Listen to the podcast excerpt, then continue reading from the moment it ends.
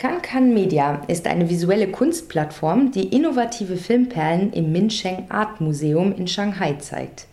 Gemeinsam mit dem Koki will Kankan Media aufstrebenden Filmemachern aus der ganzen Welt eine Plattform in Freiburg bieten, um ihre Filme auch in Deutschland zeigen zu können. Aus diesem Anlass gibt es ab Februar eine neue monatliche Reihe, die sich Port Pictures of Rising Talents nennt. Zum Auftakt und am Tag des chinesischen Neujahrfestes startet das Programm mit fünf neuen Kurzfilmen direkt aus China. Im Anschluss an die Filmvorführung gibt es noch eine Videokonferenz mit den Filmemachern, bei der das Publikum Fragen an sie richten kann.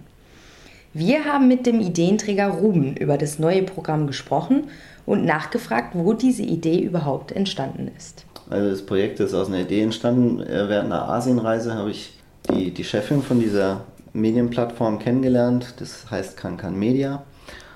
Und sie macht diese Vorstellung schon in Shanghai seit mehreren Jahren. Einmal pro Woche sogar. Also immer einmal am Mittwoch zeigt sie einen Kurz- und einen Langfilm. Wir starten jetzt eben mit vier Kurzfilmen, aber die Idee ist auch in Zukunft daraus äh, einen Kurzfilm zu zeigen und dann einen Langfilm und dann eben danach die Fragen. Und sie ist diejenige, die letztendlich von einem Festival zum nächsten fährt, Leute kennenlernt, diese ganzen Filme an die an Land zieht, ähm, ja, viel Kommunikationsarbeit leistet, das mache ich natürlich auch. Aber halt in meinem Rahmen, sie in ihrem. Ja, also wir ergänzen uns da jetzt so ein bisschen.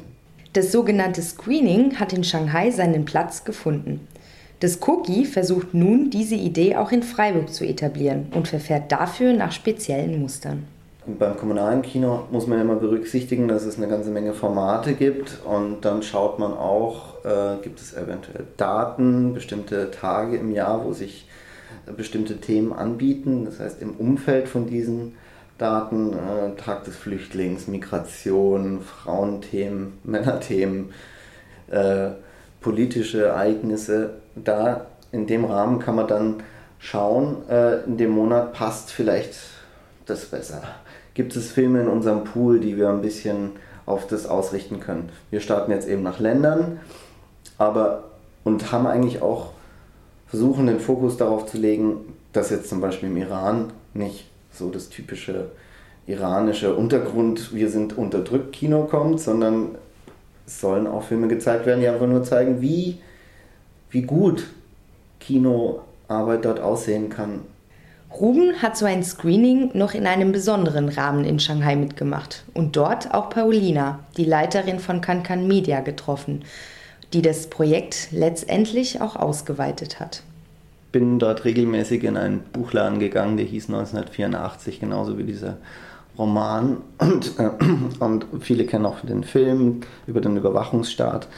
Und tatsächlich in diesem Buchladen konnte man alles bekommen, was eigentlich subversiv äh, nur geht in China. Man musste da sogar klingeln, um reinzukommen. Also man hat von außen gar nicht erkannt, dass da ein Buchladen ist. Man musste es wissen. Aber dann ging man rein oder man geht rein, weil das findet nach wie vor dort auch als Stadt. Und äh, dann ist in diesem Buchladen ist dieses Screening. Da werden Stühle aufgestellt und dann sind immer so 15 Leute da. Das ist jetzt nicht wahnsinnig viel. Äh, es können auch mal 20 sein, aber es ist eine relativ kleine Gruppe gewesen. Und dann ist es aber expandiert. Dann kam das Ming Shanghai Mingsheng Art Museum dazu. Das ist eines der größten und wichtigsten Kunstmuseen in China für moderne Kunst. Und die hatten noch einen viel größeren Raum. Und da waren dann auch durchaus mal 50 Leute da, 50 bis 60. Und wir machen ja jetzt nicht nur dieses äh, Kann hier in Freiburg, sondern organisieren auch zusammen das äh, äh, Kurzfilmfest, äh, Filmfestival in Shanghai, was im Mai stattfindet, wo dann auch das kommunale Kino eine eigene Sektion äh, von Kurzfilmen stellt mit einer Auswahl, die repräsentativ für den deutschen Kurzfilm stehen wird. Und das finde ich cool. Filme von Regisseuren aus aller Welt zu zeigen und im Anschluss eine Podiumsdiskussion mit den Filmemachern zu veranstalten, braucht ein gewisses Maß an Kreativität. Skype-Konferenzen bieten hierfür eine gute Alternative. Wie ist die Reaktion der Filmemacher auf die virtuelle Lösung? Also äh, bis jetzt scheint es immer sehr gut zu funktionieren. Ich habe ja, ich war nie, äh, nicht bei allen dabei, aber immer wenn ich dabei war, waren die grundsätzlich ja schon mal dazu bereit, weil sie es ja machen und äh, finden eigentlich auch diese, das Medium ziemlich passend. Äh, man muss nicht extra anreisen, man spart viel Energie und Zeit und äh, das, du bringst die Leute unmittelbar in den Raum, ohne dass sie eigentlich jetzt riesige Kosten verursachen.